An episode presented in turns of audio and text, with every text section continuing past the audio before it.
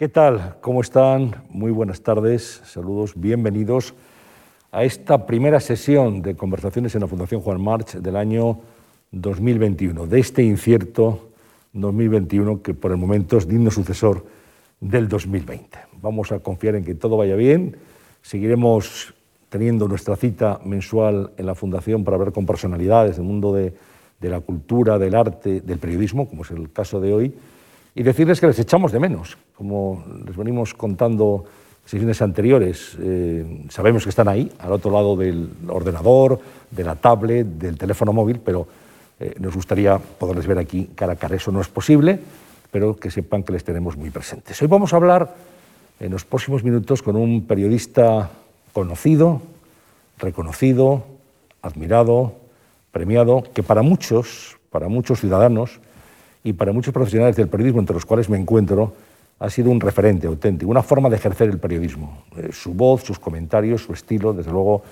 han marcado un territorio personal propio, tanto en la radio como en la televisión. Eh, es eh, incuestionable que nos hemos levantado tantos años con el hoy por hoy y escuchando su comentario, que, que, ya forma parte de nuestra vida. Después, en cuatro anteriormente experiencias en televisión española, en Forta. Bueno, vamos a repasar hoy la trayectoria vital y profesional de Iñaki Gabilondo. Iñaki, muy buenas tardes, bienvenido. Si te parece, nos quitamos la mascarilla, ¿eh? porque Yo creo que sí, estamos guardando la distancia de seguridad. ¿Estás, estás de acuerdo? ¿Eh? Tenemos aquí distancia suficiente para que se nos entienda un poco mejor. Bienvenido, te decía buenas tardes. Muchas gracias, Antonio. ¿Cómo, gracias estás? A todos y, en fin, gracias a la casa por invitarme a esta reunión. Estoy bien y soy, por tanto, un hombre muy agradecido a la vida, porque estoy bien, porque está bien mi gente, está bien mi familia, y por tanto, pues, y mi numerosa tropa de hermanos también, a pesar de que somos todos mayores, estamos teniendo mucha suerte y, en fin, tenemos motivos para estar agradecidos por eso. Sí. ¿Cómo estás llevando todo esto? Este cambio, dicen ahora los, los que son así más modernos, esta disrupción ¿no?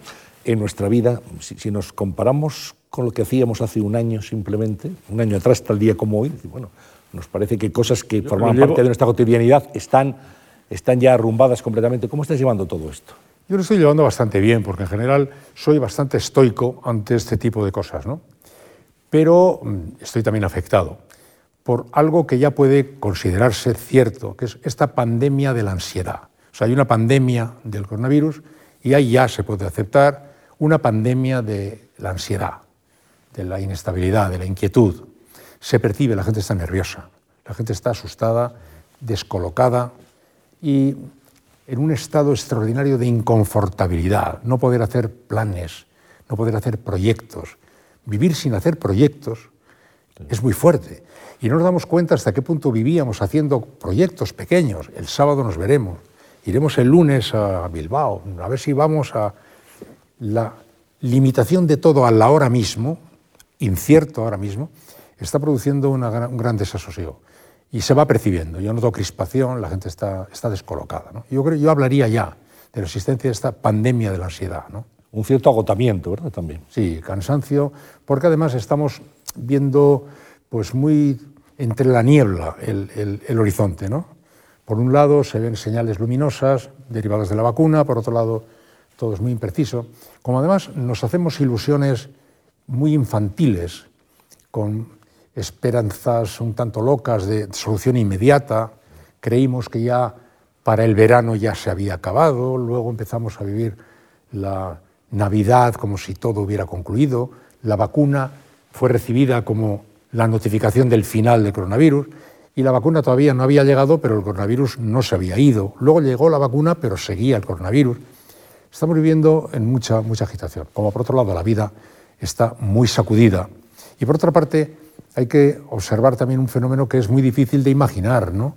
Porque yo, por ejemplo, soy un afortunado, yo vivo con la persona con la que quiero vivir y vivo en un espacio amplio.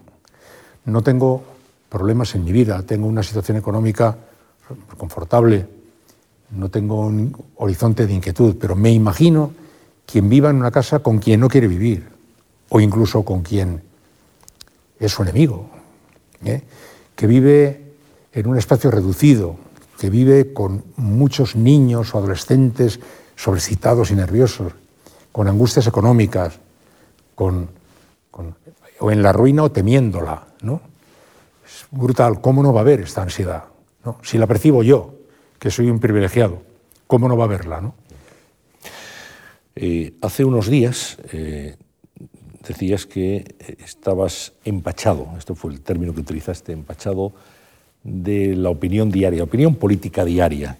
El videoblog La Voz de Iñaki, tu comentario en, la cadena SER por la mañana, en el Hoy por Hoy también a las ocho y media, y que te retirabas de ese frente, solo de ese frente, porque entendías que ya eh, habías llegado a, un punto en el cual no te compensaba el seguir eh, comentando la política española que en un ambiente que realmente tampoco es demasiado respirable. ¿no? Sigues con otros proyectos, ahora hablaremos de ellos, pero es una decisión mm, que, ha sorprendido a mucha gente, me imagino que, muy madurada, muy meditada y que, y, que, estás más tranquilo ahora. Eh, no, debería sorprender, yo tengo 78 años.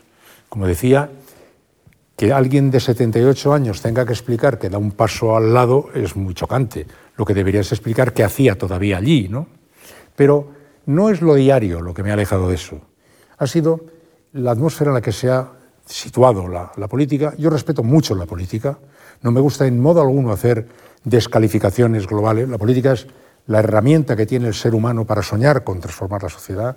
Defiendo la política y a los políticos. No todos son iguales. Pero se ha llegado a un momento en el cual prácticamente no hay manera de encontrar un territorio común. Mira, nosotros, Antonio, somos de una quinta o de una visión del oficio que tenía una cierta esperanza de ser de alguna utilidad, no sé cómo decirte, ¿no? Nos íbamos a trabajar sabiendo que es un oficio, bueno, un oficio más, que tampoco era para tocar, pero que aspiraba a servir de algo. No sé cómo decirte, ¿no? Entonces a mí me, ha ido, eh, he ido desfalleciendo al ver la inutilidad de encontrar puntos comunes. Mira, Ramoneda, José Ramoneda, filósofo y comentarista, muchos conocen, solía siempre criticarme porque decía, tú eres un ingenuo porque hablas del consenso. Yo le decía, te estás equivocando, Josep. Yo no hablo del consenso de una manera infantil a lo Disneylandia, no. La, la democracia procede de los disensos. Desde el disenso a veces se avanza y se terminan construyendo consensos. La democracia se inventó para gestionar las discrepancias de distintas posiciones. Por tanto, yo no quiero quitarle a la democracia la discrepancia de las distintas opiniones, pero me gustaría observar que en algunos casos se encuentran posiciones comunes. ¿A qué llamamos sentido común? Llamamos sentido común a ese sentido que en cierto sentido compartimos. Cuando empieza una sociedad a tener dificultades para encontrar puntos comunes, empieza a flaquear el sentido común, porque prácticamente no hay manera de poner en común nada. Yo, que respeto a la política y a los políticos, observo que por millones de circunstancias Ahora surge un incendio de cada cosa y no hay muchas posibilidades de construir territorios comunes.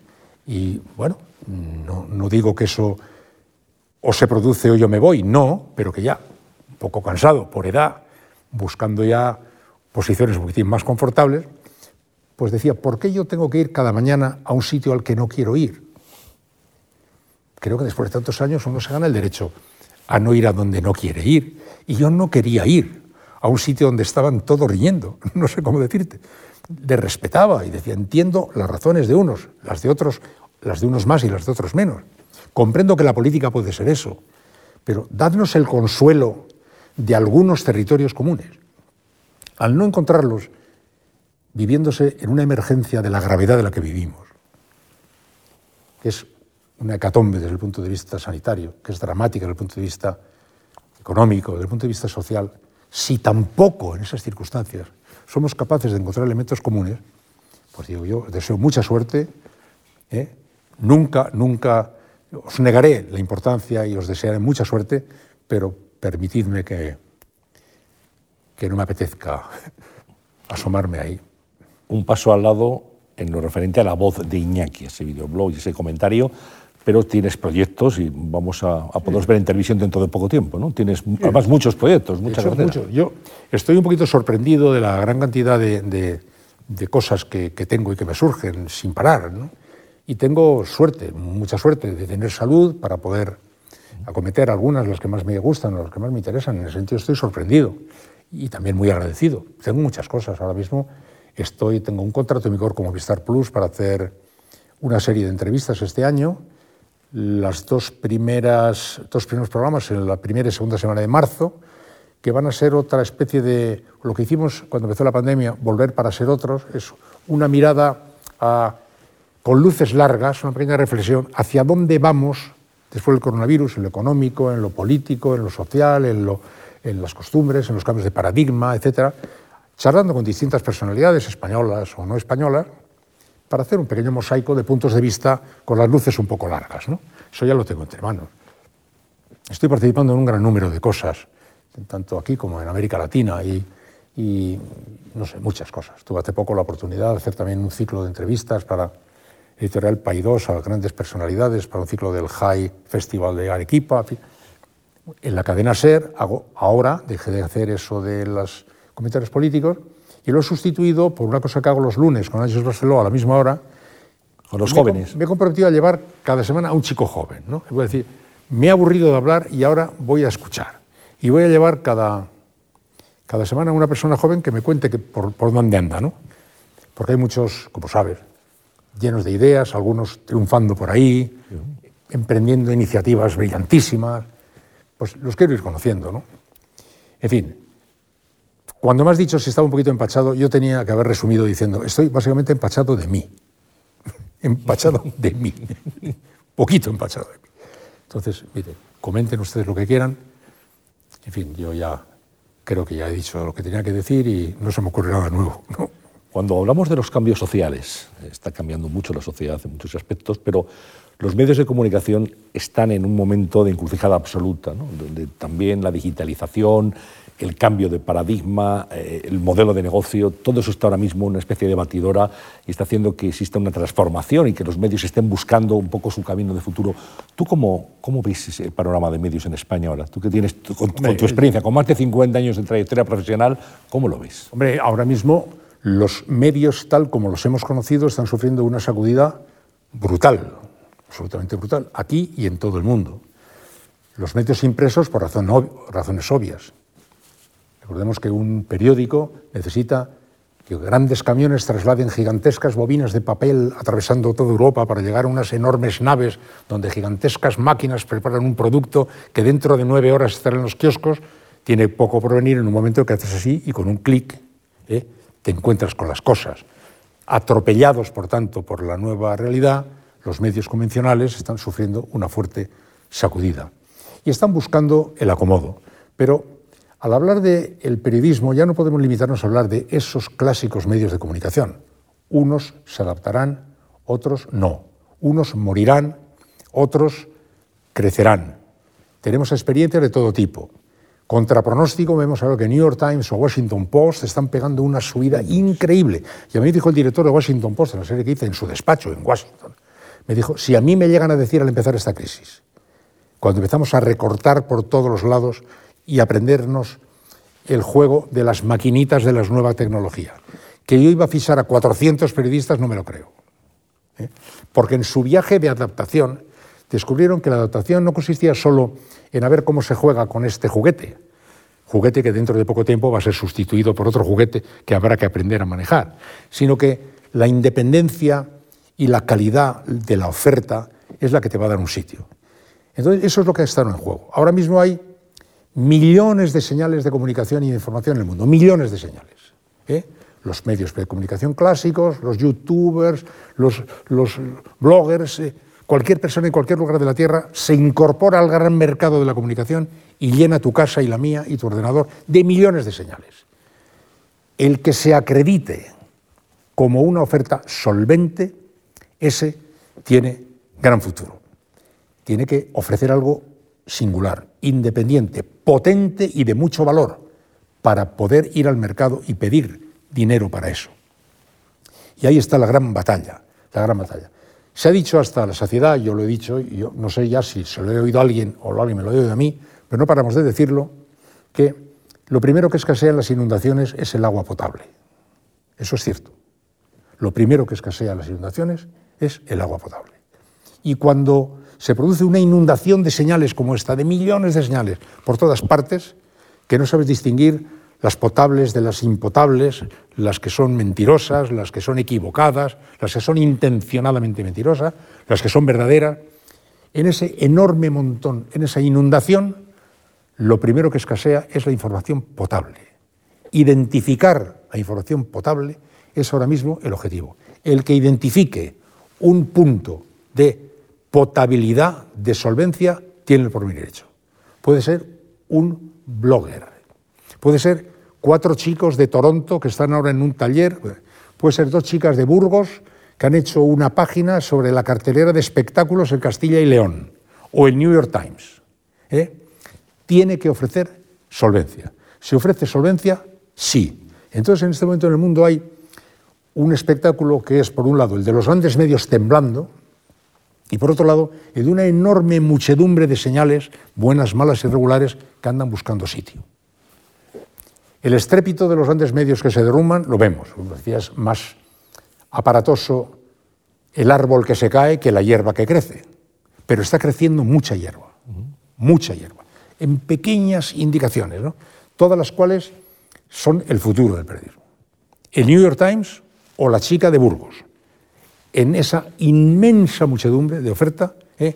el que acredite solvencia, el que acredite seriedad, el que sea aceptado como ofertante de un producto de valor, respetable, digno de crédito, pequeño o grande, universal o local.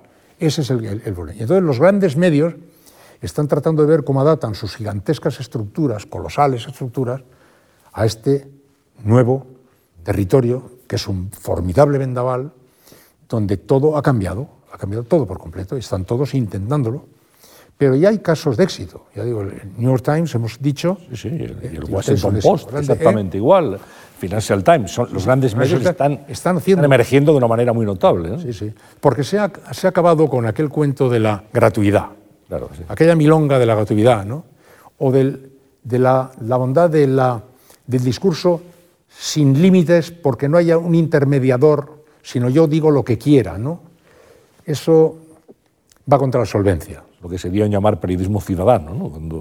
Bueno, el periodismo es espontáneo, que dice, no, no, a mí que nadie me limite. ya lo hago yo. Que yo circulo por ahí en libertad y Internet ha nacido como un espacio de gran libertad, que nadie se meta conmigo. Pero eso va contra la solvencia, porque yo digo, si yo ahora te digo, Antonio, el Real Madrid va a fichar a Neymar, me lo ha dicho un borracho que está ahí en la puerta, según estaba llegando aquí, entre vomitona y vomitona me lo ha contado. ¿eh? O me lo ha dicho Florentino Pérez, no es lo mismo.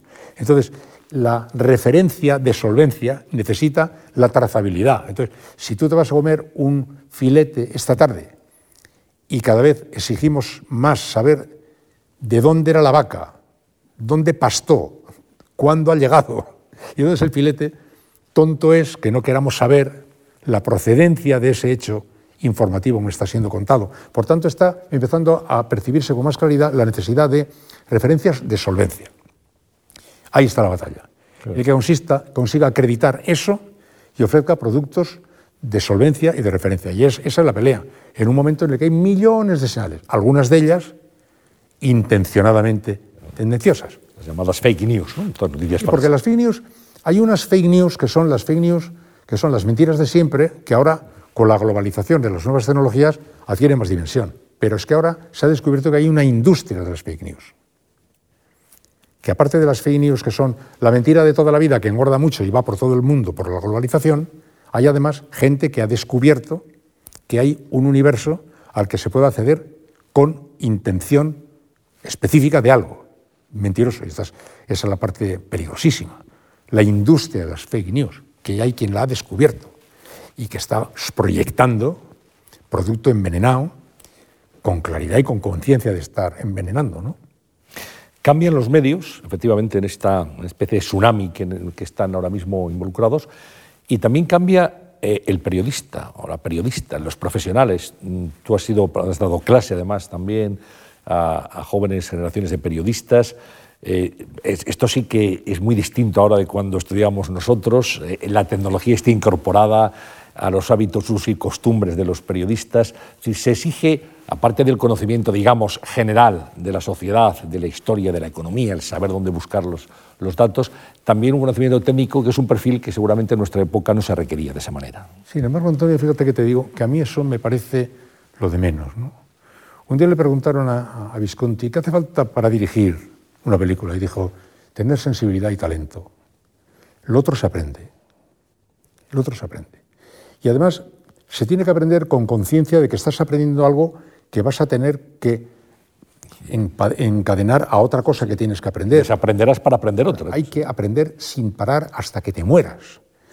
Hay una cierta eh, idolatría en la juventud eh, que se pone de rodillas a adorar lo que ahora tiene sin darse cuenta de que esto también va de viaje hacia el futuro. Un día yo en un coloquio estaba con unos chicos, unos chicos jóvenes, youtubers de estos que hay, que son alucinantes, que les ves y parece que va a venir la policía a detenerlo, y tiene 800 millones de seguidores y dice cosas rarísimas. Y ese de repente me dice, ¿usted cree que YouTube es un nuevo medio de comunicación? Le dije, hombre, ¿nuevo? No sé si es medio de comunicación, pero ¿nuevo? Si tú te crees que eso es nuevo, estás más viejo que yo, porque eso se lo lleva el viento en la siguiente oleada, o no, pero...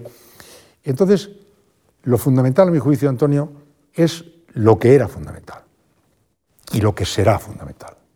Creo en eso y con eso me voy a morir, ¿eh? porque además he visto a lo largo de mi vida cómo todos estos elementos que eran eh, coyunturales, pues eran coyunturales, parecían no serlo, parecían ser lo sustancial. Lo sustancial del momento que vivimos ahora no es el aprendizaje de las nuevas tecnologías.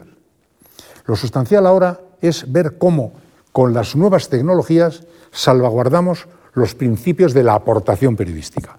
Eso es lo fundamental. Y por eso estoy yo muy, muy preocupado con esa deriva un tanto infantiloide de los medios de comunicación que están ya entrando en la equivocación de los likes, ¿no?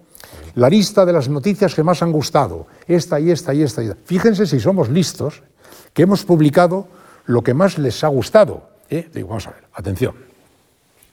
Que una cosa es que nosotros estemos contentos de que nuestro producto guste, y otra cosa es que andemos buscando por donde sea los atajos que nos lleven a lo que le gusta a la gente. Porque eso es una de las posibilidades del periodismo. El periodismo tiene que contar no solo lo que le gusta a la gente, sino lo que la gente tiene derecho a saber. Si tú te marcas como un tablero, como los diez mandamientos, ¿no? lo que más gusta como lo fundamental, y así de ahí para abajo, vas descartando lo que la gente tiene derecho a saber. ¿eh? Y como haya, bueno, tú has estado en televisión mucho, tiempo, tú sabes que como llegue en los circuitos de Eurovisión, de, las señales de, de, las noticias del día que te manda, ¿no? Como llegue unos bomberos rescatando a un gatito en un árbol en Oklahoma, eso va seguro al telediario. Seguro. Seguro. Eso no hay manera humana de que no entre un telediario. Ahora, como hay una reunión China-Estados Unidos en la que se juega el destino económico del universo y solo hay una imagen de cuatro tíos reunidos en una mesa, puede que se vaya fuera. Con eso quiero decir que la búsqueda por desesperación financiera, porque están muy angustiados los medios, la búsqueda como sea del sí del público, tiene algún inconveniente. Tiene una ventaja, la ventaja de que ahora tienes la posibilidad de acceder a un público que conoces mejor, servirle mejor porque le conoces mejor. Eso es formidable. Con tal de que no se caigan, como digo, en esa idolatría de, que en la que estamos viviendo también en la política. ¿no? La política ahora, para saber qué piensa, primero hace una encuesta. Tú ahora le preguntas a un político, ¿qué opinas de tal cosa? Espera. Y te dice, espera, que todavía no me ha llegado la encuesta. En cuanto me llegue la encuesta, te diré qué pienso. ¿eh? Entonces, esa sociedad demoscópica, ese periodismo demoscópico, con lo que tiene de bueno, puesto que te da un dato de la gente que es muy interesante tener, corre el riesgo de que te lleve a esa adoración de lo que inmediatamente se digiere. Por tanto, yo, a tu pregunta de qué distinto es todo, te diré, tienes toda la razón. Es tan distinto que parece otra cosa. Pero si miras un poco bien, en el fondo no es tan otra cosa. Lo mismo te diría en cualquier otro capítulo. Imagínate en la educación de tus hijos. Claro que es otro mundo, pero los principios fundamentales del movimiento educativo respetable no son demasiado distintos. Fíjate, Aristóteles, que era un chico muy listo, pues casi casi de lo último que, que habló antes de morir fue de la decencia. Que es esa cosa que decían nuestros padres y que parecían cosa de viejos, ¿no? Bueno, pues al final depura depurando lo que parece como más... ¿eh? Le ha hecho mucho daño a la humanidad la gente que no ha jugado limpio. Cuidado, anda. Eso es todo lo que... Sí, sí, quede usted con eso, ¿no? Entonces, por eso digo que han cambiado muchas cosas, evidentemente, está fuera de duda, es otro oficio en cierto sentido, tiene muchísimos aprendizajes de muy distinta naturaleza que lo hacen muy diferente, pero si miras bien, si miras el fondo del ojo, se parece mucho ¿eh? a lo que nos enseñaron a nosotros ¿eh? y a lo que, lo, que, sabían nuestros mayores también. ¿eh? Lo que aprendimos efectivamente de ellos, de los mayores. ¿Tú compartes que la clase política actual es la peor de la democracia? No, no sé, vamos. No sé, yo sí la clase política es la peor de nuestra democracia. No lo sé. Lo, lo, que sí sé es que vivimos en una sociedad extremadamente compleja, que hace todo muy difícil. Y eso sí hay que decirlo por delante. El Parlamento, por ejemplo, el Parlamento refleja la realidad de este país. Todos los que están ahí han sido votados por personas como tú y como yo, cada uno dueño de sus derechos. Y de ese libérrimo ejercicio de decisión surge eso que ves ahí. Eso que a lo mejor no te gusta, pues a lo mejor no te gusta España. Pero es que eso que está ahí es lo que la gente ha votado. Ciudadanos individualmente libres han decidido que eso sea así. Y eso que es así es un lío diabólico. Como ocurre con Europa, decimos, los políticos de antes tenían otra talla, sí, pero la Europa 7 no es lo mismo que la Europa 27. Las tomas de decisión entre 27 no son lo mismo que las tomas de decisión entre 7. Las personalidades juegan ahora juegos mucho más complejos, mucho más difíciles de gestionar. Lo quiero decir esto por delante para no ser injusto con los que ahora viven en esa realidad y que nosotros que hemos vivido en otra tenemos la tendencia natural a recordar pues algo que hemos vivido y que por comparación nos resulta mucho mejor. Por tanto, yo quisiera hacer esa excepción, pero sí hago una afirmación en favor del tiempo anterior que la defenderé y que además no paro de defenderla, como tú y como todos los que lo conocimos. La respuesta que dieron los políticos antiguos a unas situaciones de emergencia. Yo creo que cuando hablamos de la transición, que algunos más jóvenes se enfadan con nosotros, no saben que nosotros vimos un milagro. O sea, yo, yo tengo la sensación de, ser como un ciego al que le das 10 segundos para ver. De repente ve durante 10 segundos y luego vuelve a ser ciego, pero ya ha visto.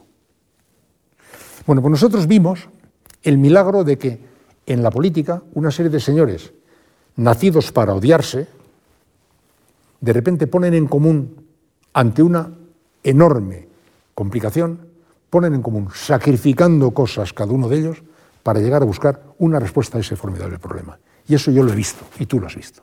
Y cuando eso lo has visto ya no se te olvida. Cuando eso has visto, sabes qué puede hacer la política. Yo recuerdo que cuando se reunieron los padres de la Constitución, a los que ahora vemos todos juntos una foto vestidos de traje, te parece que todos son cuñados, sabiendo cómo en su momento sabíamos quién era cada uno, y lo sorprendente de que no se mataran, es como si ahora hicieran una comisión en la que estuvieran Aznar y Otegui todos juntos allí, ¿no? Bueno, pues yo creía que era imposible que de allí surgiera nada. Cuando surgió, dije, y he aprendido algo que ya nunca más voy a olvidar. Que si se quiere, se puede. Porque yo lo he visto. Hablando de enfrentamientos del calibre de los que estaban enfrentando a esos señores que representaban a gente que habían ganado o perdido una guerra, no una disputa de foro de, no, no, una guerra, que habían estado o condenando o condenados en la cárcel y que se ponen en común sacrificando cosas. Yo me como la bandera tricolor, tú te comes la república, tú te comes la no sé qué, tú te comes el tema, y pactamos algo y construimos algo. Entonces, eso sí que es claramente mejor y es nuestra obligación pregonarlo. Yo lo hago, aunque en ocasiones la gente pues, me dice, tabuchea, diciendo que aquellos cometieron errores. Claro que cometieron errores. Pero esta es la primera generación de políticos que le pasa una factura a la generación política anterior. Eso no ha solido existir. O sea, yo, por ejemplo, yo no me imagino diciéndole a mi padre, vaya mierda de país que me has dado. ¿eh? He nacido aquí, me metes en un sitio, después de no sé cuántos cientos de miles de, muertos que os habéis estado matando pandas salvajes, ¿eh? dejándonos una dictadura. No, te encuentras con lo que te toca y lo afrontas. De pronto se ha puesto de moda echar al cobro facturas de ¿por qué no hicisteis? Oye, perdona, hicimos lo que pudimos, como siempre, ¿no? Pero hicimos lo que pudimos haciendo un ejercicio de inteligencia o de generosidad que sí que debería quedar para el futuro. Todo es diferente ahora, pero sí que debería recordarse que es posible poner en común cosas para afrontar situaciones de dramática emergencia. Y eso no lo están haciendo. Y eso me sorprende a mí mucho. Y me sorprende que al decirlo te digan, ya están los nostálgicos. No, no, no es nostalgia de la transición. Es nostalgia de un comportamiento que vimos que se, puede, se puede reclamar, porque se sabe que se puede reclamar. Y no me digas tú que ayer, estando en juego los fondos europeos en los que tenemos depositada nuestra esperanza de recuperación, como antes estando en juego nuestra salud, como antes en juego la, la vacuna, no seamos capaces de poner algo en común. No me digas que no es digno de ser invocado ese tiempo que recuerdo para decir, oiga, defiendan sus legítimos intereses, por supuesto, pero recuerda, y no me digan que no se puede, porque es contradictorio que nos reprochen que no hiciéramos entonces no sé qué milagro, y ahora resulta que ustedes nos dicen que no se puede. ¿Cómo que no se puede? ¿No nos han dicho que no nos permiten decir que no se podía? Se hizo lo que se pudo. ¿eh? Y ahora tenemos que comprender que ustedes no puedan. No, pues no. Ustedes tienen que poder poner las cosas, algunas cosas en común. Por eso no es que creo que los políticos ahora sean peores, no, no lo son. Sí, no lo sé, pero no creo que ese sea el caso. Creo que ha llegado la política a un grado de encarnizamiento, de polarización y de, radicalidad en las posiciones enfrentadas que se les ha olvidado su capacidad. Se les ha olvidado su capacidad.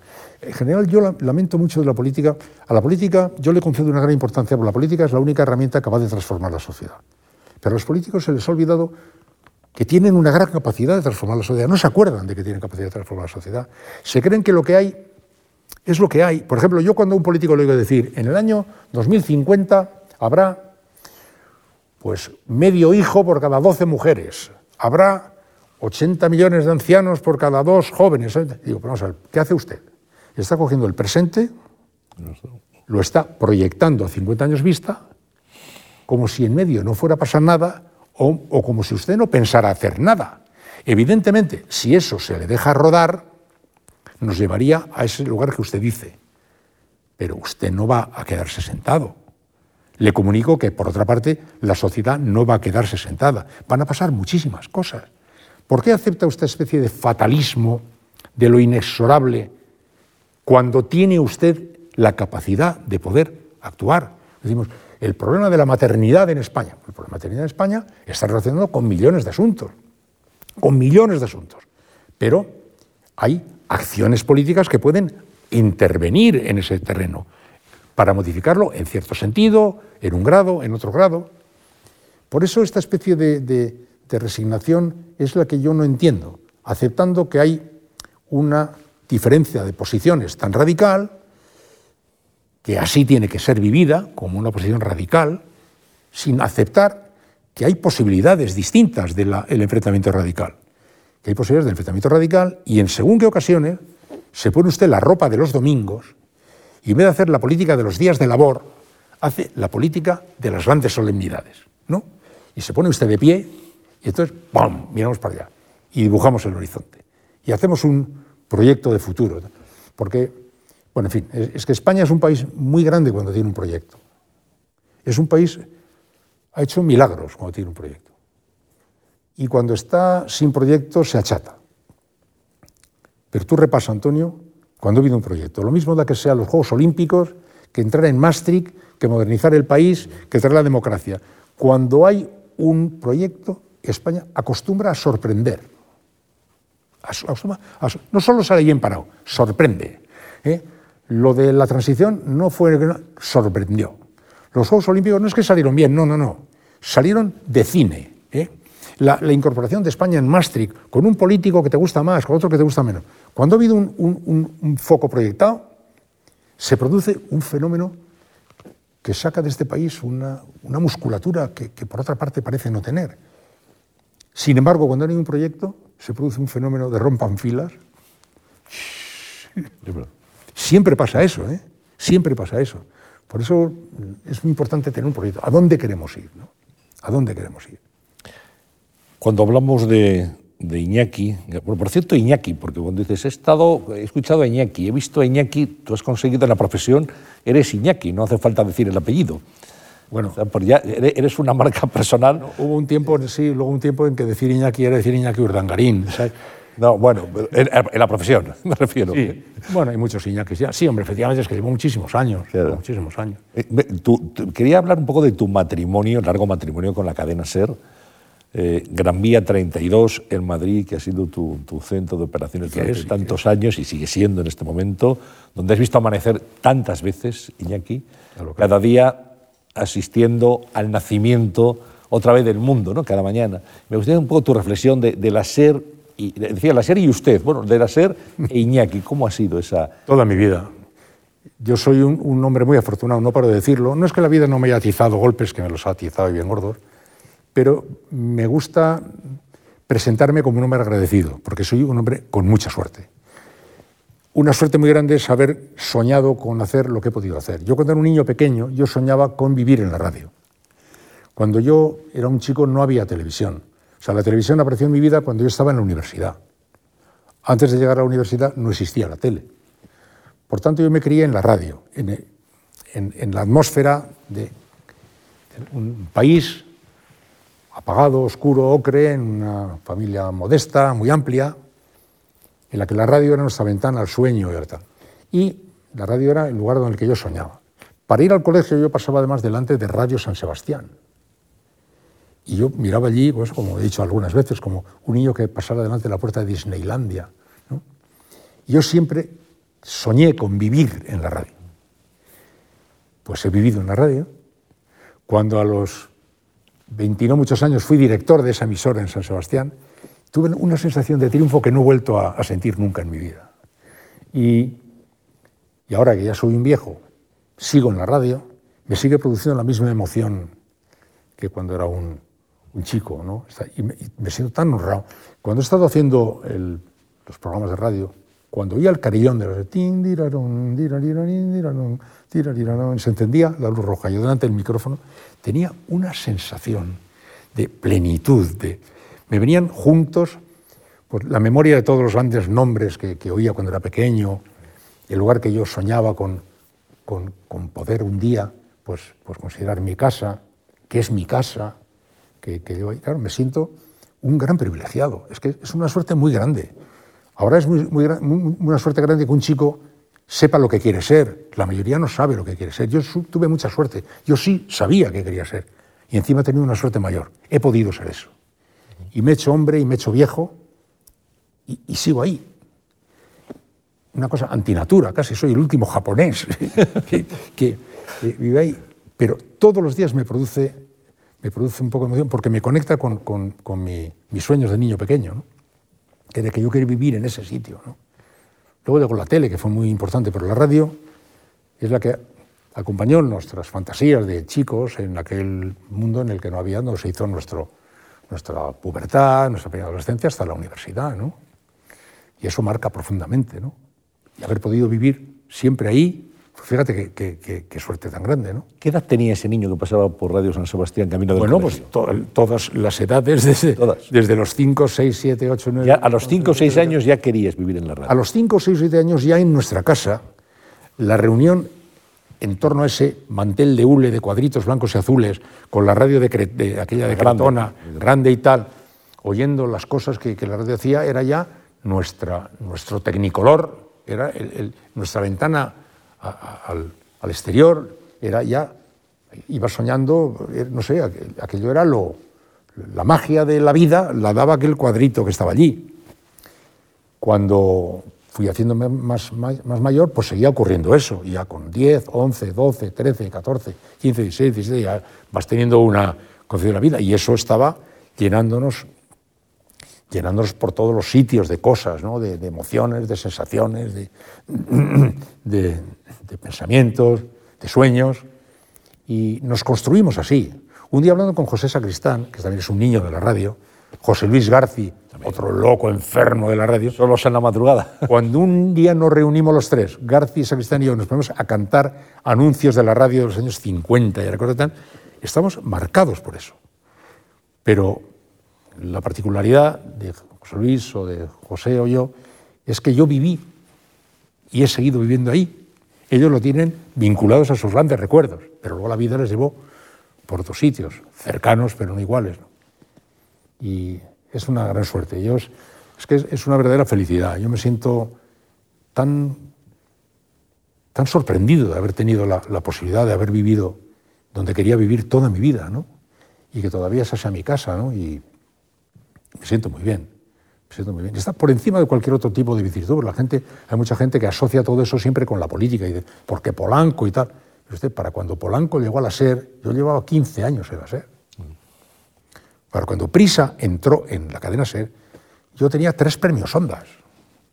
Hay mucha gente que se cree que yo empecé a comer cuando pues, llegó Polanco y cuando ya pues, arrodillado ante el poder de Polanco y todas estas cosas. Pero por encima de esto, que yo he vivido lealtades siempre, con lealtad a la empresa con la que he estado, antes con Fontán, luego con, con, con Polanco, siempre he sido leal a la empresa en la que he trabajado, porque he sido leal a los oyentes, he intentado ser a los oyentes, pero me parecía una mirada tan pobre respecto a la profundidad del sentimiento que yo tenía desde niño con aquel trabajo, que creer que aquello todo se explicaba en base a la particularidad política de este o aquel otro, siempre me resulta muy decepcionante eso. También mucha gente piensa que empezaste en el hoy por hoy, cuando hay que recordar, hora 25. Había dirigido tres emisoras. Queremos saber, había sido directorado. Radio San Sebastián. Claro, Sevilla. Muchas cosas. y luego programas como Onda Media Ser. Claro, muchas cosas. Hiciste además una mañana, me acuerdo, con Joaquín Prat y Pepe Domingo Castaño, ¿no? Joaquín Prat y los tres. Los tres. Empezamos a hacer el relevo. Sí, era cuando Luis del Olmo se paseaba. La cadena Ser no tenía por la mañana cadena. Era local. Era local, cada emisora. Y la, empezaron en, la COPE a hacer la, la, mañana con José Luis Gago y eso, montaron ya una cadena y, estaba, y Luis se paseaba imperial por la radio. Entonces nos encargaron como objetivo pues, tratar de hacernos un sitio en aquel. La, la serie era una máquina ultrapoderosa, pero concretamente en la, la mañana. La, mañana era un territorio que se había, lo había conquistado Luis, se había conquistado con un pensamiento distinto, una radio transformada y tal. Entonces, no sabían por dónde apuntar y cogieron de todo. Joaquín Prat, Pepe Domingo Castaño y yo, ¡ay, va, los tres al agua! Al cabo de un tiempo ya me quedé yo, ¿no? Y, sí, aquella, historia también fue pues, parte de la propia historia vivida, otro tiempo muy, muy emocionante y muy bonito y muy rico, de las muchas cosas que, como tú bien has dicho, pues pude hacer antes de, de hacer hoy por hoy, había hecho muchísimas cosas. Fíjate, estuve cinco años de director de Radio Sevilla, director de Radio San Sebastián, de Radio Popular de San Sebastián, había dirigido los informativos de, la tele, los informativos de la SEP, muchas cosas. Ha sido, sido director de emisora, recuerdas, era director de informativos de la cadena SER, fuiste director de informativos de Televisión Española, hablaremos de eso también, pero has tenido, has combinado casi siempre el micrófono o, la salida entre las cámaras, pero también puestos de responsabilidad. ¿Te has sentido cómodo en, esa labor más ejecutiva? Yo tengo, una, yo tengo una vida, en cierto sentido, eh, al revés de la mayoría de mis colegas. ¿no? Muchos de mis colegas han empezado haciendo programas en la radio y luego a lo mejor han terminado siendo directivos. Yo empecé siendo directivo. Mi primer trabajo fue ser director de Radio Popular de San Sebastián. Mi segundo trabajo, director de Radio San Sebastián, de otra cadena en la misma ciudad. Luego director de Radio Sevilla luego director de informativos de la SER, luego director de informativos de la tele, y luego empecé a hacer programas. O sea, para cuando yo me puse ante un micrófono a hacer un programa, yo iba muchos años siendo directivo. Directivo de, secretaria, de, despacho, de, comidas de trabajo y de estas cosas, ¿no? Hasta que un día yo dije, vamos a ver, me he dado cuenta que esto es como el entrenador de un equipo de fútbol. O sea, al entrenador le triunfan o le fracasan los futbolistas, o él está sentado aquí. Los futbolistas no paran de acertar y de triunfarle, o no paran de meter la pata y de fracasarle. ¿no? Y vamos a ver. después de la experiencia de vida en televisión española, que fue tan brutal, no, no, a partir de ahora yo voy a triunfar con mis triunfos y voy a fracasar con mis fracasos. A mí ya no me fracasa nadie más. O sea, eso de estar viviendo como un directivo te obliga a estar dependiendo de las actuaciones, acertadas o no, de un montón de gente que cumple o no tus instrucciones, que hace lo que le da o no, que acierta o que se equivoca, y tú, como un pánfilo, estás esperando a ver qué tal va tu vida en función de qué tal se comportan otros. Y esa experiencia está así, está bien, ¿no? aunque sea muy dura. Pero cuando ya en mi experiencia en televisión española vi que tu éxito, tu fracaso, ya dependía más de cosas que otros hacían y que estaban embarulladas con la política y tal, no, no, no, mire, yo, a mí déjeme humildemente que haga alguna cosa y yo con ella ya veré hasta dónde voy, pero no, no quiero. Y, luego no quiero más reuniones. Yo me acuerdo, eh, González Sinde, el, padre de la que fue ministra... José María González Sinde. Sí, la ministra de Cultura Sinde, el padre José María González Sinde, eh, que había sido del Partido Comunista la juventud, me decía, yo me salí del Partido Comunista para no ir a más reuniones. yo le digo, mira, yo no he sido nunca del Partido Comunista, pero Dejé de ser directivo. tan empachado de las reuniones como si hubiera sido el Partido Comunista. Es que las reuniones son en general bastante, en fin, merecerían un, un capítulo, capítulo aparte. Hay gente que vive en ellas con mucha soltura. Yo estaba siempre muy, muy descolocado en aquel follón de gente diciendo cosas. Y prefería entonces vivir otra, otro tipo de aventura. Pero sí, una vida con muchas cosas, cincuenta y tantos años, da tiempo a mucho, claro. Mucha gente se pregunta, Iñaki, ¿por qué dejaste la SER, el hoy por hoy, para, para embarcarte en la aventura de cuatro? Es decir, un, puesto muy consolidado con una audiencia de cuatro millones de, de, personas cada día, a una televisión que empezaba de una manera incierta y que era, tenía evidentemente un gran riesgo. Sabiendo que era evidentemente una aventura que no podía más que pues, aportar, era la primera piedra de un edificio que no sé a dónde iba a ir. Yo sabía que aquello solo podía, a lo más, pues colocar la primera piedra y muy fácil equivocarse. Pues yo te diría un poco en nombre de la misma disciplina de empresa. Yo siempre he querido mucho las empresas. Este es un asunto que me ha hecho discutir muchas veces con Jesús Quintero y con, José María García y con Encarna Sánchez, esto que decían, nosotros somos los, las figuras. Decían, no, mira, yo, yo soy un, creo que soy un buen conductor, pero necesito un buen coche. ¿eh?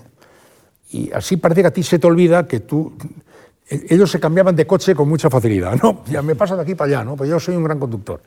Decía, ya, ya, pero es que yo tengo la sensación de que yo tengo un coche muy bueno, que es la SED. Y yo soy un, un buen conductor, pero necesito un coche muy bueno. Y creo que la empresa y el profesional tienen que vivir, hasta donde sea posible, una complicación, una gran implicación que además es así cierto. En el caso de, del Watergate, por ejemplo, el papel triunfal de los periodistas tan elogiados, pues no hubiera sido posible sin la editora, la Margarita, ni ella hubiera podido hacerlo sin los periodistas, ni los periodistas sin ella. Hay una, hay una conciencia de la, Yo creo mucho en las empresas. A mí cuando paso por una calle y veo sastrería fundada en 1850, me produce emoción. A mí me parecen elementos que vertebran una sociedad, urdimbres que, que, que marcan lo estable, no sé cómo decirte. ¿no? Entonces, yo me siento muy vinculado. En ese sentido, al sentirme muy vinculado a esa empresa a la que lleva toda mi vida enseñando, pues la empresa me lo pidió. La pregunta es, ¿por qué te fuiste? Porque la empresa me lo pidió. Bien es verdad que yo ya había hecho algunas insinuaciones del calibre de, vamos a ver, yo estoy contento aquí, voy a seguir contento aquí, pero me gustaría que me dijeras cómo se sale de aquí. O sea, este es una obliga a una vida brutal, una vida de gran sacrificio en tu relación de familia. Y, yo quisiera no ir de aquí directamente al cementerio, sino cuándo y cómo se sale de aquí, me gustaría saberlo.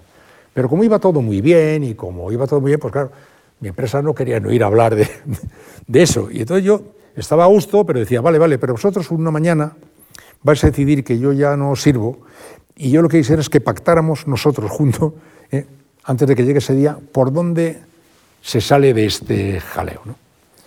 Entonces, en aquel momento la empresa tenía unas ilusiones depositadas en sus planes en, la televisión y en cuatro y tal, y me dijeron, aquí, pues me gustaría que fueras a, empezar, esto. Pues vale, yo sabiendo que eso lo más que va a poder hacer es pues, dar cuatro pasos y tropezarme en ellos. Pero, pues, si os parece, pues venga. Y así fue. No se hubiera podido entender sin la explicación previa que te he dicho de lo que significa para mí la vinculación con una empresa. Te das cuenta que todos los compañeros que han sido conocidos en mi oficio y tal han sido más de distintas empresas. Han estado de una gran notoriedad. Yo he estado siempre vinculado a una misma empresa. Primero porque me he ido muy bien y porque estaba muy contento en esa empresa. Y en segundo lugar porque me, creo lo de estar imbricado en una empresa. Me lo creo. ¿eh? Jesús Quintero solía tener una idea un poco diferente. Decía, si nosotros... Yo, no sé, yo no, no, lo veo tan así, ¿no? O sea, mi madre se creía que yo hacía el programa solo, ¿no? Solo. Pero yo sabía que no. Yo sabía que yo lo hacía con... O sea, pensaba que yo lo hacía solo y que a lo mejor hay un chico que me traía café, ¿no? Pero claro, yo sabía la cantidad de compañeros y de compañeras y de estructura que eso tiene y yo a eso le daba mucha importancia. O sea que yo, no era falsa humildad, yo no me quitaba mérito a mí, pero me daba el que me tocaba. ¿no? Entonces, hacerme ilusiones de que, de que yo solo por ahí dando piruetas por el éter iba a poder esto, pues, nunca me lo pareció. Me pareció que tenía que tener un buen coche.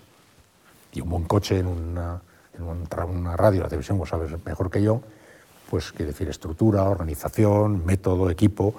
Claro, y la SER siempre tenía mejor estructura, mejor organización, más convicciones, y a mí todo eso me hacía falta y yo lo valoraba de verdad. ¿no? La casa me dijo en un momento, no, necesitamos que hagas esto y lo hice. Lo que nunca te pidieron, yo no recuerdo al menos, eh, haberte escuchado eh, eh, hacer publicidad, es muy frecuente que los conductores... Una vez al principio, pocas veces. No, al principio, en algún momento, sobre un caso, enseguida salimos ahí. No, yo creo que el, yo respeto a la publicidad como es natural, y más habiendo vivido toda mi vida en una empresa privada, en la cual la publicidad estaba presente, por toda la publicidad forma parte de nuestra vida y yo no soy de los que se agarran la nariz, ni muchísimo menos. Pero sí me ha parecido siempre que el, conductor de un programa de comunicación informativa o lo que sea tiene que ser distinto del prescriptor publicitario. El prescriptor publicitario me ha parecido que era así. Era un punto de vista que también tenía mi empresa. Pensábamos lo mismo, ambos.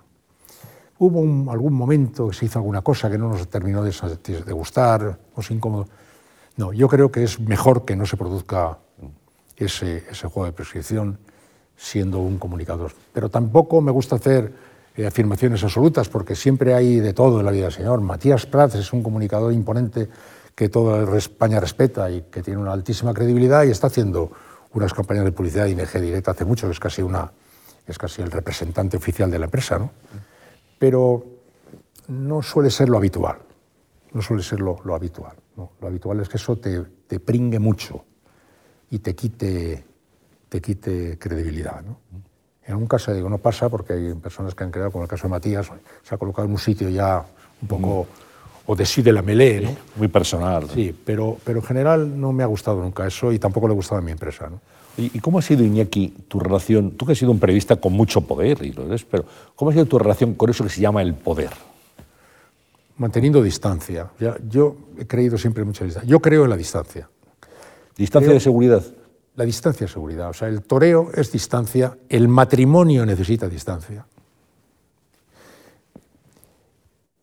Es decir, si puedes tener dos baños, mejor que uno. ¿Entiendes? Bueno. Y vivo en un matrimonio feliz. O sea, estoy muy felizmente casado. Marca una cierta distancia. En la relación entre el periodismo y el poder, yo tengo la teoría de, la, de, la, de esta fábula contaba Schopenhauer, ¿no? decir, los puercos spin. ¿no?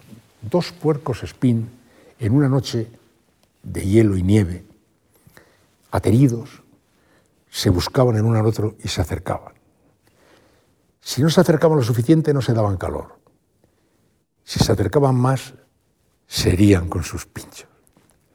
La distancia exacta del puerco spin me parecía una gran metáfora para ver cómo había que manejarse ahí, ¿no?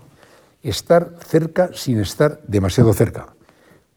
Y entonces yo he sido en ese sentido un poco eh, especial, porque no he, no he estado demasiado cerca, he estado demasiado lejos. No se lo creía nadie. Mis enemigos en la radio se pensaban que yo vivía y todas las mañanas abría la boca y me daban el zumo de papilla ideológica del PSOE o el que sea, ¿no? A mí no me gustaba nunca ir a comer con políticos, nunca.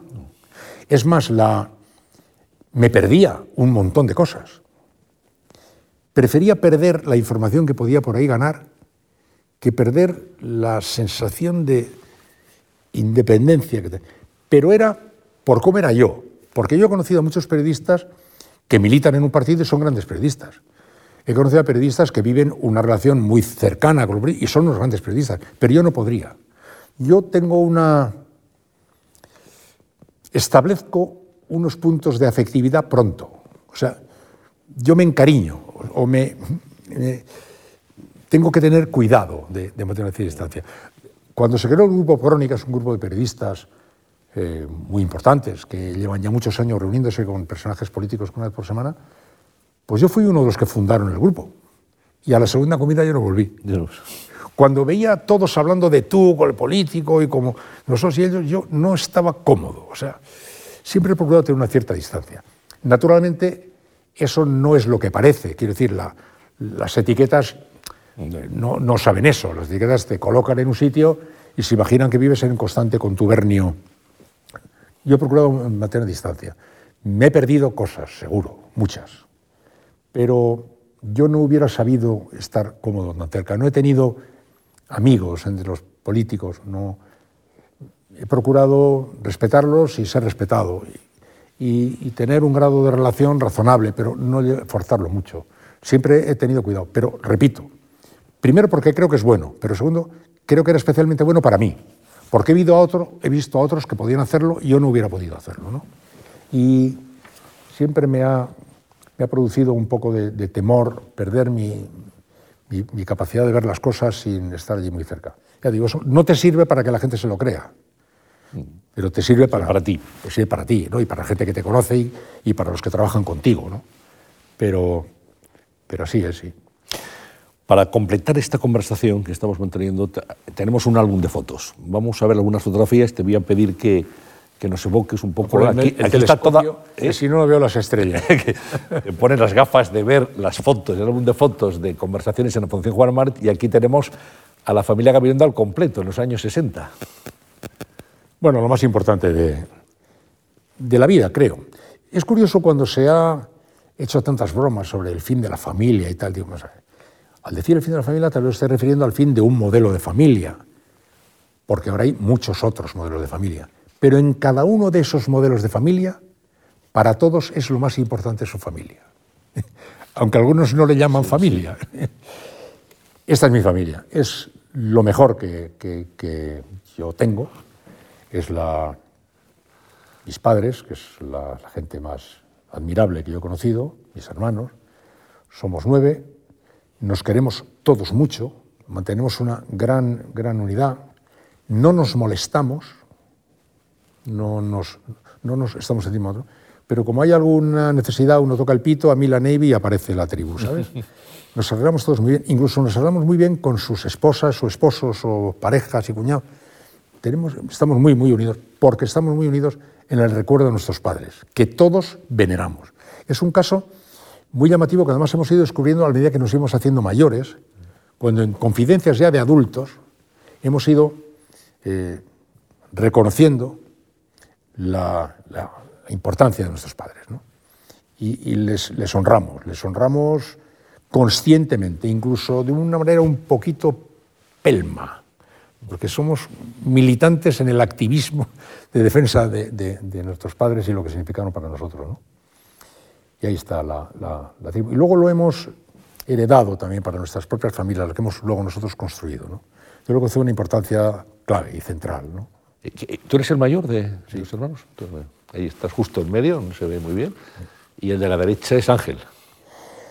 El de la derecha es Ángel. Ángel, Ángel Gabilondo. Pues Javier, Javier el, entre, entre Ángel y yo está Javier, que es el padre de, de Aitor, el cacho patria.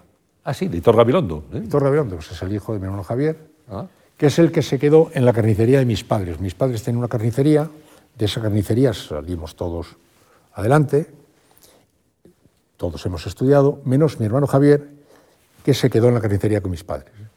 y que es un poco el que junto a mis padres, aunque es más pequeño que yo, es un poco los que han sacado a flote a la tribu.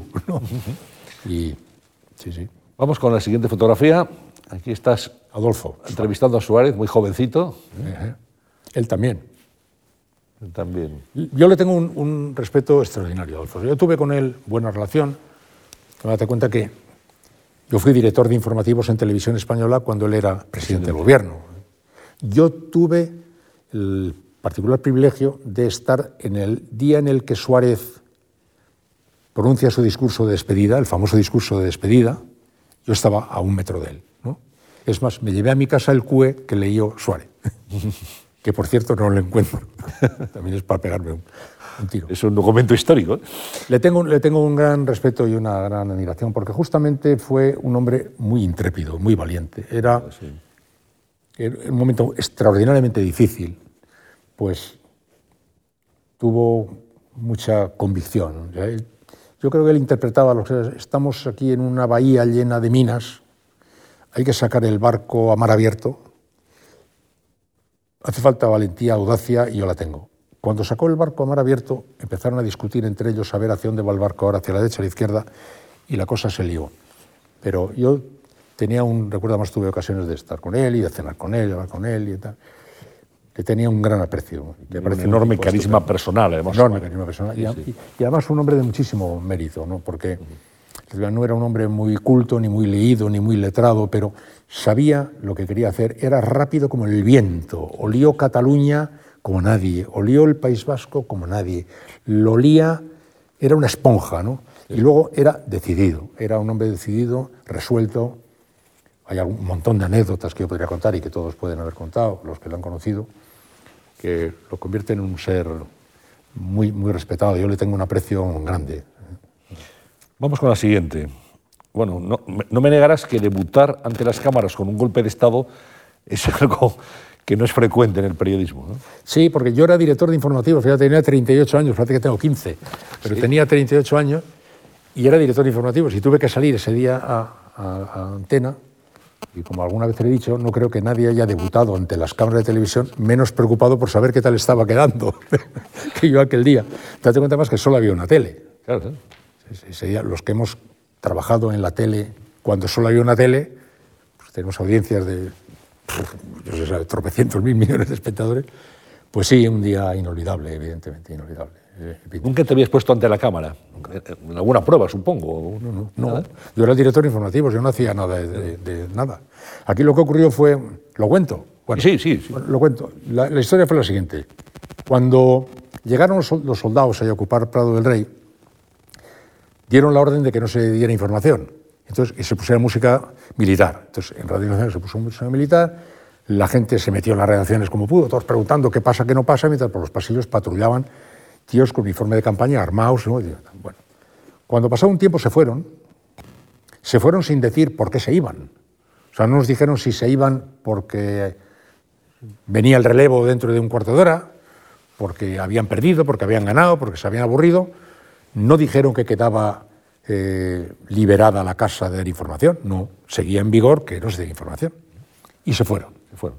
Entonces, cuando se fueron, al despacho de Fernando Castedo, que era director general de televisión en ese momento, fui Eduardo Sotillos, que era director de Radio Nacional, y yo fuimos corriendo al despacho de Fernando. ¿Qué pasa? ¿Qué hacemos? No sé. Han dicho, no, no han dicho nada, se han marchado, pero han dicho algo a irse, ¿no? Pero, ¿qué pasa? ¿Que vienen ahora otros? ¿O se ha levantado la prohibición de informar? ¿no? Y en esas circunstancias estamos cuando dijimos, vamos a hacer una cosa. Nosotros vamos a empezar a informar, porque llevamos tiempo sin hacerlo. Y entonces escribimos entre los tres, yo era el que iba escribiendo en un papel de cuadradillo, según íbamos dictando, eh, a tal hora de la tarde un grupo de militares llegaron aquí, pa, pa, pa, pa, pa, pa, pa, eh, a partir de ese momento, Radio Televisión Española decide iniciar la información de lo que sepa, de lo que pueda conocer tal cual. Y entonces decidimos que Radio Nacional y Televisión Española iba a hacer pública esa nota, que es lo que estoy haciendo en ese momento, y iba a empezar ya a informar de lo que sea pero no sabíamos el riesgo que eso llevaba aparejado, porque recordamos que habían dicho que no se podía dar información y no habían dicho que ahora sí, sino sencillamente se habían ido. Y no sabíamos si dentro de diez minutos iban a venir otros a relevarles con la misma instrucción. Con lo cual yo fui a la redacción, me subí encima de una mesa y ante un montón de gente allí que preguntaba qué pasaba, les dije esto. se han ido, pero que no sabemos nada más que que se han ido, no sabemos si podemos o no podemos dar información, hemos decidido que vamos a darla, pero como no queremos, no sabemos qué riesgo trae esto aparejado, no queremos enchufarle a nadie esta bola, y hemos decidido que yo salgo en la tele y que Eduardo Sotillo sale de Radio Nacional. Así que, ni corto ni perezoso, me, fui a un plato, lo encendieron como pudieron, montaron aquel lío y me puse. He de decir que, según yo me siento, temiendo que aparecieran alguienes ahí sintiendo traicionada su orden, empezaron ya a sentarse a los lados compañeros dispuestos o a arrostrar el riesgo si lo hubiere o a proceder y a comenzar a informar. Y he de decir que eran, los primeros que se sentaron fueron chicas. ¿Ah, sí? Isabel Clara Francia, María Mateo y tal, tal, se empezaron a sentar. Y empezamos a informar.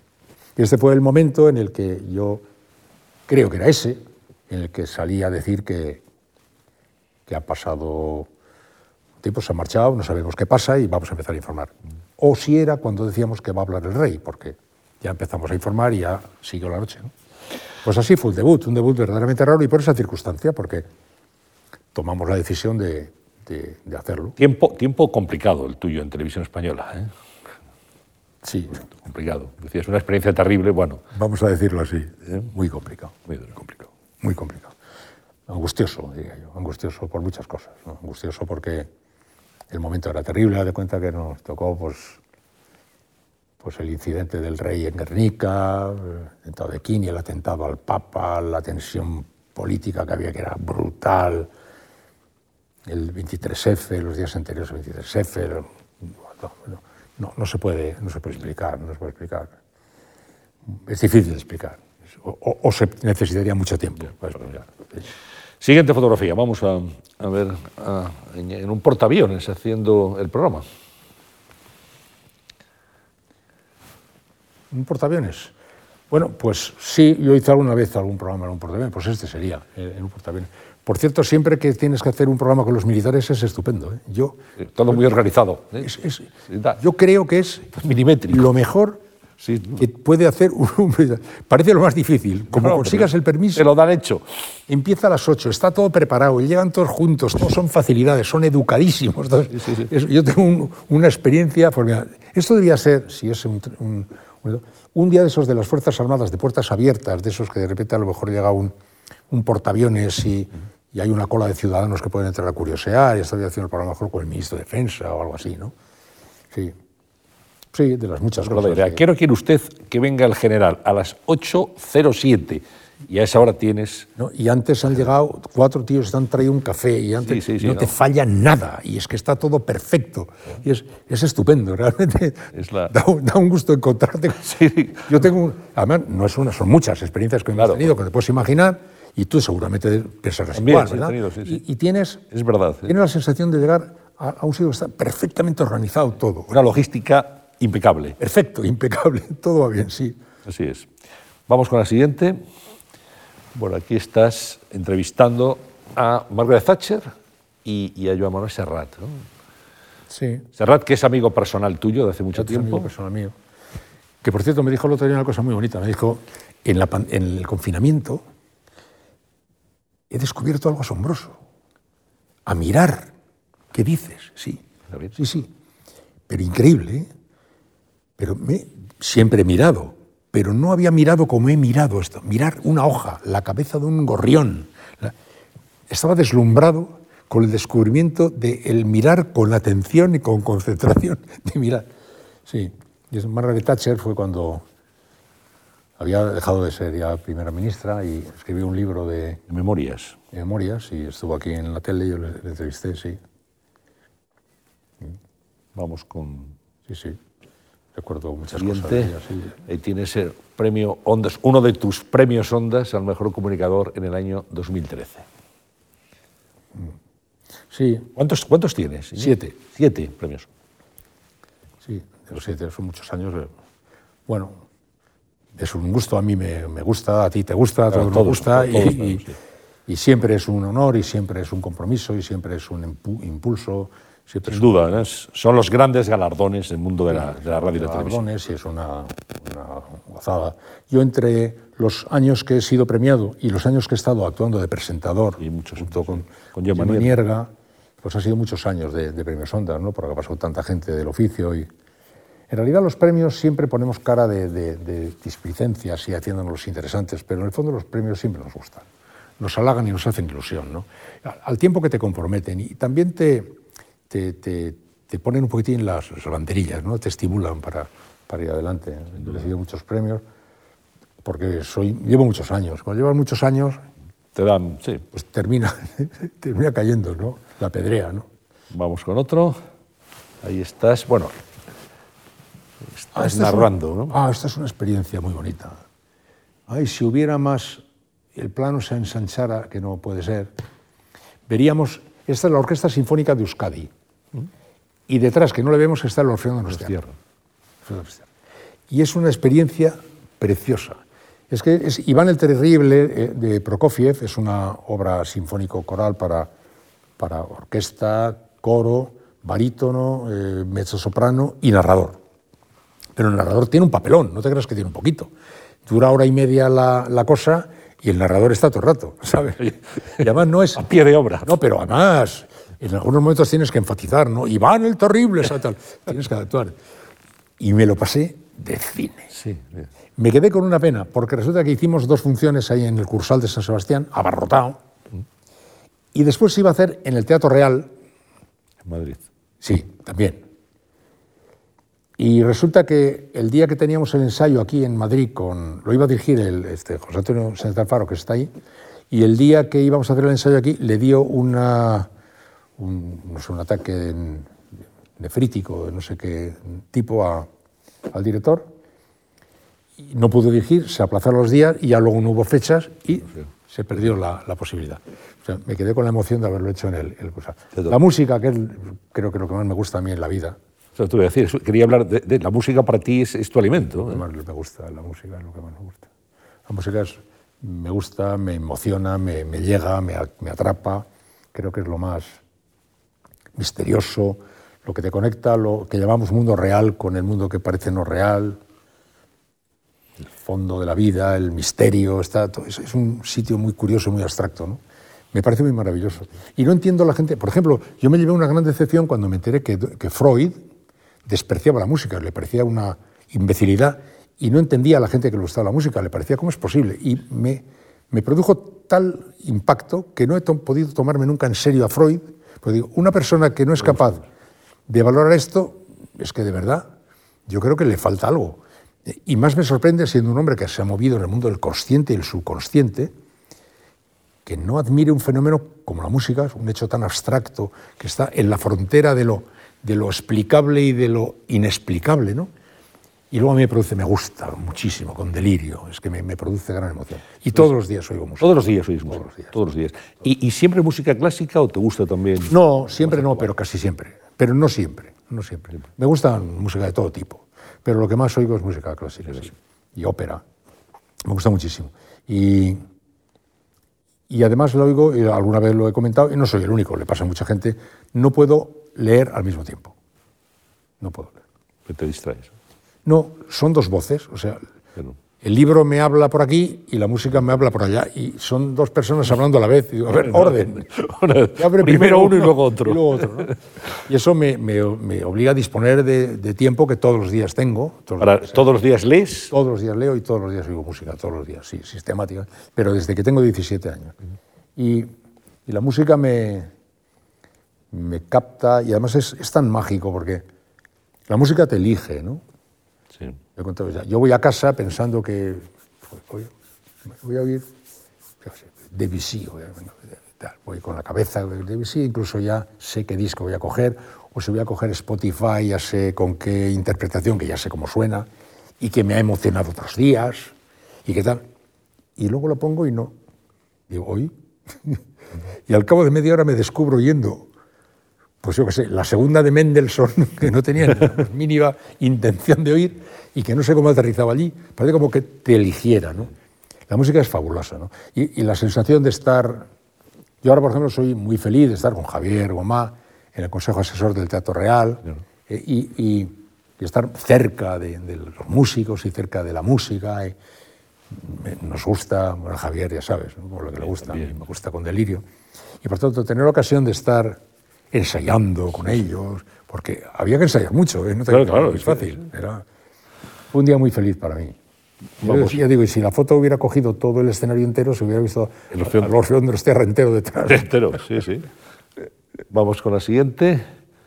Bueno, aquí estás, es uno de tus comentarios de, la voz de Iñaki, desde casa, ¿no? Este, sí, ya en el, confín, el, confinamiento. Este es el último comentario. ¿Este es el último? El último, sí. Ajá. Pues no me acuerdo. Así que ahí estás. Eh, bueno, hemos elegido algunas fotografías para, para, recordar un poco tu trayectoria vital y profesional. Esta es la, última.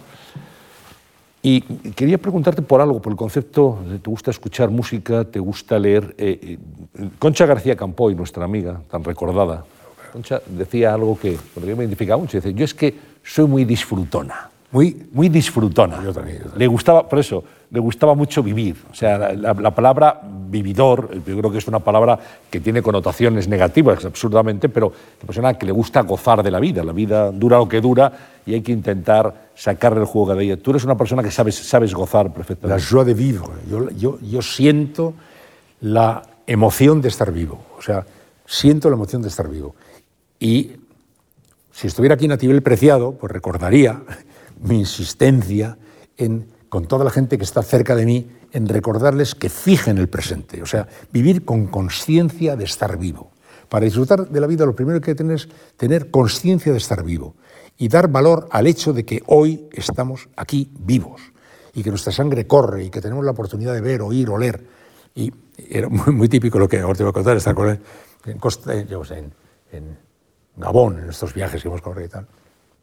Mira, hoy es 9 de febrero del año 1992. Estamos en Libreville.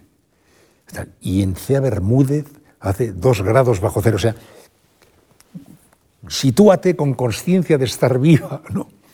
A mí me ha parecido siempre muy, muy... Soy muy obsesivo de esto. Me gusta saber dónde está el norte, el sur, el este y el oeste si sopla viento de levante o viento de poniente. Tengo mucha necesidad de situarme con conciencia de estar vivo en, el mundo. Y disfrutar, disfrutar. Disfrutar, yo disfruto muchísimo de la vida. Disfruto muchísimo de, de, la comida, disfruto mucho de la bebida, disfruto mucho del olor, disfruto mucho del ver, los paisajes, el mar, el monte. La... Soy muy, muy disfrutón. A eso creo que se refería Concha, exactamente eso. Es muy disfrutón. Incluso he de decirte que tengo una especie de perjuicio para quien no es muy disfrutón. O sea, por ejemplo, cuando a una persona no le gusta comer, me inspira una... Desconfianza. Antes te he dicho lo de la música, ¿no? O sea, y a un señor al que no le guste la música y no le guste comer, ya, ya. peligrosísimo. Tengo la sensación de que, de que es un ser muy raro un señor al que no le guste comer. ¿no? A mí me suele gustar decir, a mí me gusta mucho comer y no me gusta comer mucho. Quiero decir, me gusta mucho comer y como con muy, muy buen apetito, pero no, no, me gusta mucho comer, no, me gusta mucho beber y no me gusta beber mucho. Eso sí que me gusta beber para poder disfrutar del placer de beber. Y para disfrutar del placer de beber, yo antes de empezar a, a cenar, me tomo un vaso de agua o una cerveza sin alcohol, para quitarme la sed, para no beber con sed, no beber vino con sed. O sea, beber vino con sed es horrible. O sea, tú te sientas a una mesa, un poquito de sed, te sacan el vino y te lo bebes, eso es una traición al vino y una traición a ti. Primero hay que quitarte la sed y luego disfrutar de un poco de vino. ¿no? Y me gusta, pues, la música, te he dicho, a mí me produce, me produce grandes emociones. ¿no? Y además me produce, en el caso de la música me produce emociones y me produce, me llena de preguntas. ¿no? ¿Por qué es tan misteriosa la música? Es la suprema abstracción. O sea, la música es es una cosa completamente abstracta, ¿no? está ahí, no te dice nada, pero tú construyes lo que te dice, ¿no? y te lleva al terreno del misterio, ¿no? el misterio, el trasfondo. La racionalidad, en cierto sentido, queda burlada por la música. Te recuerda que hay universos irracionalizables, ¿no? al menos eso es la sensación que yo tengo. Y luego el mar que te dé el aire en la cara. Pero me gusta no solo eso, me gusta ser consciente de eso, ¿entiendes? O sea, me gusta percibir, me está dando el aire en la cara y además es jueves 4 de febrero. y además Está. Y, que es además, Iñaki, el, hoy estamos a día 29 de, enero. Es el único 29 de enero de 2021 que vamos a vivir. No vamos a vivir otro. 29 de enero. Esta era mi frase favorita a mis compañeros. Claro, sí, eso me lo, han, contado ellos. El último 29 de enero que vamos a vivir del año 2021. ¿Se parece al día de ayer? Sí, pero no es el día de ayer. Se parece al día de mañana, pero no es el día de mañana. ¿no? Entonces, que no se te escape sin conciencia de estar vivo. Eso es lo que digo. Y además no tienes tampoco que estar obsesionado así, no. Eso es vivir con los poros del alma abiertos, o sea, un poco con, con una cierta disposición a esto. ¿no? Tu equipo recuerda eso y recuerda cuando le sacabas casi todas las madrugadas a ver amanecer eh, en la terraza de, de, Gran Vía 32. es que estáis, mirad, es que vamos a empezar a hacer un programa de radio y fíjate, estamos en una terraza, vemos todo Madrid, empieza a amanecer, son las cinco y media de la mañana, pero joder, la gente está dormida, no sabe que cuando se despierte nos va a oír, ¿no? Y, y, y que nos hemos levantado y estamos trabajando hace cuatro horas por ellos, ¿no? Y fíjate el sol, mira, date cuenta cómo según avanza el año va saliendo un poquito más para allá, ¿no? un poquito más para allá. Y les aburría un poco con eso. Y entre bronca y bronca, porque yo he sido muy de broncar. ¿Cómo, cómo has sido como jefe? Muy exigente. Sí. Muy exigente. Lo que más me llama la atención es que ellos lo recuerdan con afecto y me tienen cariño, aunque en su momento me hubieran matado. Pero... he sido muy exigente, tal vez porque, por lo mismo que te digo, sentirme muy privilegiado, y vosotros estáis muy privilegiados, por cada... Estás ocupando un lugar de trabajo que si ahora eh, tocara el pito, habría 5.000 personas que se cortarían un brazo por hacer eso. Entonces, vamos a hacerlo lo mejor que podamos, o sea, que nuestro límite sea nuestra capacidad acepto nuestro límite que sea nuestra capacidad. Si no damos más, pues no damos más. Pero todo lo que damos lo damos. O sea, no acepto ni un centímetro por debajo de nuestra capacidad. No pido milagros, ¿eh? pero pido, y no pido, no acepto gandulerías, ni escalas, no. Cada uno da lo mejor que puede dar y si no, nos vamos. ¿no? Y entonces, en un nivel alto de exigencia, sentido que algunos de ellos ahora comentan, y a mí me, me halaga, comentan como un dato que les aportó una, un, no sé, un elemento que consideran valioso. Yo lo, celebro porque eso es lo que yo pretendía, pero en su momento les hacía sufrir. ¿no? Se hacía sufrir porque sea muy exigente. Si algo no, no estaba suficientemente bien, suficientemente bien para lo que podíamos hacer, ya sé que a lo mejor lo que podíamos hacer no era tampoco mucho, pero ese nivel, yo creo, ese nivel yo lo exigía. Lo exigía. Y, me lo exigían a mí y lo exigía a todos. Y luego se lo exigían entre ellos. Y al final hicimos una peña, ha pasado muchos años, pero todos nos queremos, todos tenemos muy buena relación. Y eso es estupendo y tiene algo de misterioso, habida cuenta, como digo, de las broncas que les echaba. ¿no? Pero sí, sí, bastante, bastante duro de pelar.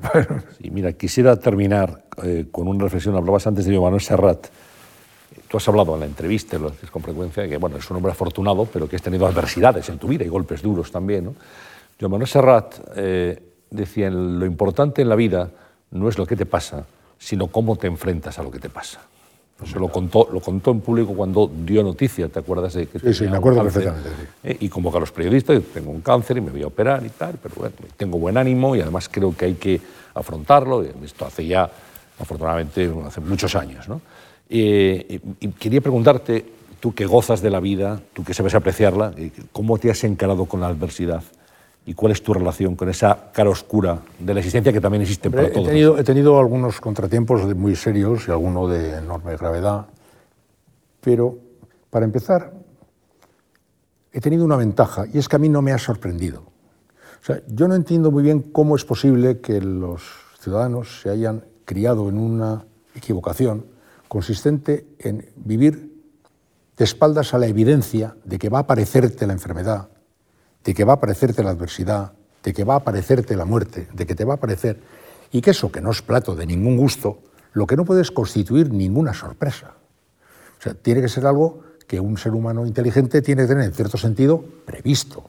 Es decir, me puede ocurrir, ¿eh?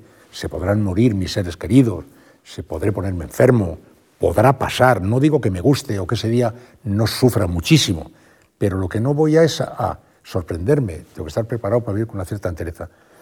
Yo he vivido adversidad siempre con mucha entereza. La, la gente que me conoce, que está más cerca, se sorprende un poco de esa entereza. Dicen que tengo mucha capacidad, resistencia al dolor. Dicen que tengo el, el, umbral del dolor muy alto.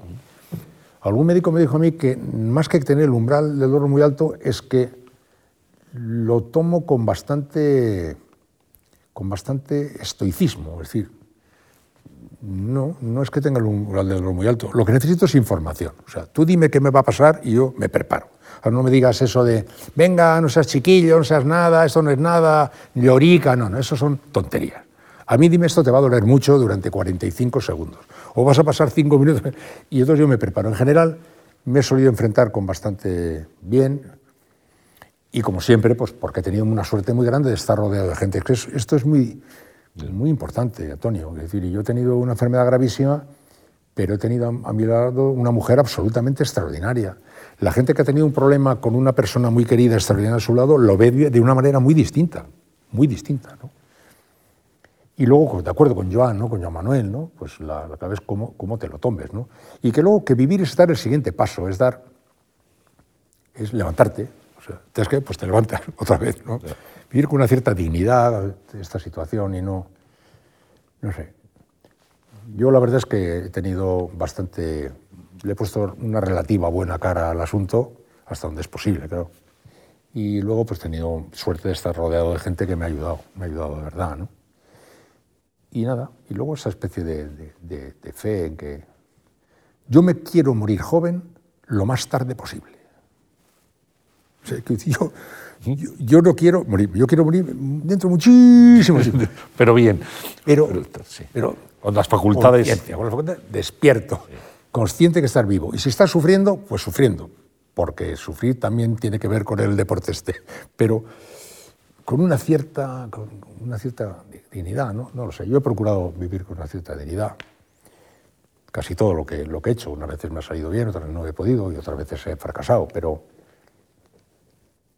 la adversidad es un hecho, Antonio, es que, es que esa, esa, esa milonga con la que nos educaron, que pasas de segundo a tercero, de tercero a cuarto, de cuarto a quinto, de quinto a sexto, sexto a preu, luego te vas a la mili, luego te casas, luego tienes un hijo, luego dos, luego tienes tal, luego tal, y vas, si te mueres, en una especie de recorrido así lineal, que son algunos extravagantes, ¿verdad? Salen, va, porque se, se ha divorciado, usted, ah, esto se ha puesto enfermo, presentando como una, una normalidad la vida, cuando la normalidad que nos deberían enseñar es la normalidad de una aventura apasionante, que es un viaje por la selva, que acaba mal, pero que incluye emociones grandes, exaltaciones formidables, dramas de mil demonios, disgustos formidables, y que todo eso es lo que tiene por delante, y que en un grado o en otro a casi todo el mundo le va a, atar. Bueno, pues lo mismo que me parecería un horror vivir emociones extraordinarias sin fijarte, no, no, no saborearlas oportunidades de la maravilla que la vida te depara en ocasiones, pues que te lleves el susto de tu vida porque de repente el médico te diga esas tonterías de, de oye, siempre se mueren los mejores y esas cosas. No, se mueren todos, ni los mejores ni los peores. todos. Y luego lo de que se ha muerto Pepito, pero sí, estuve con él ayer, sí, pero es que ayer no se había muerto, se ha muerto hoy.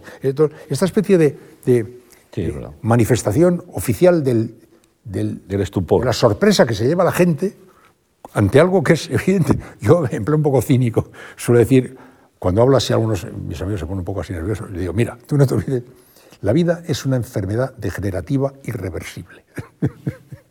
Entonces, ya está, ¿no? Bueno, al tiempo es una maravilla, es una maravilla.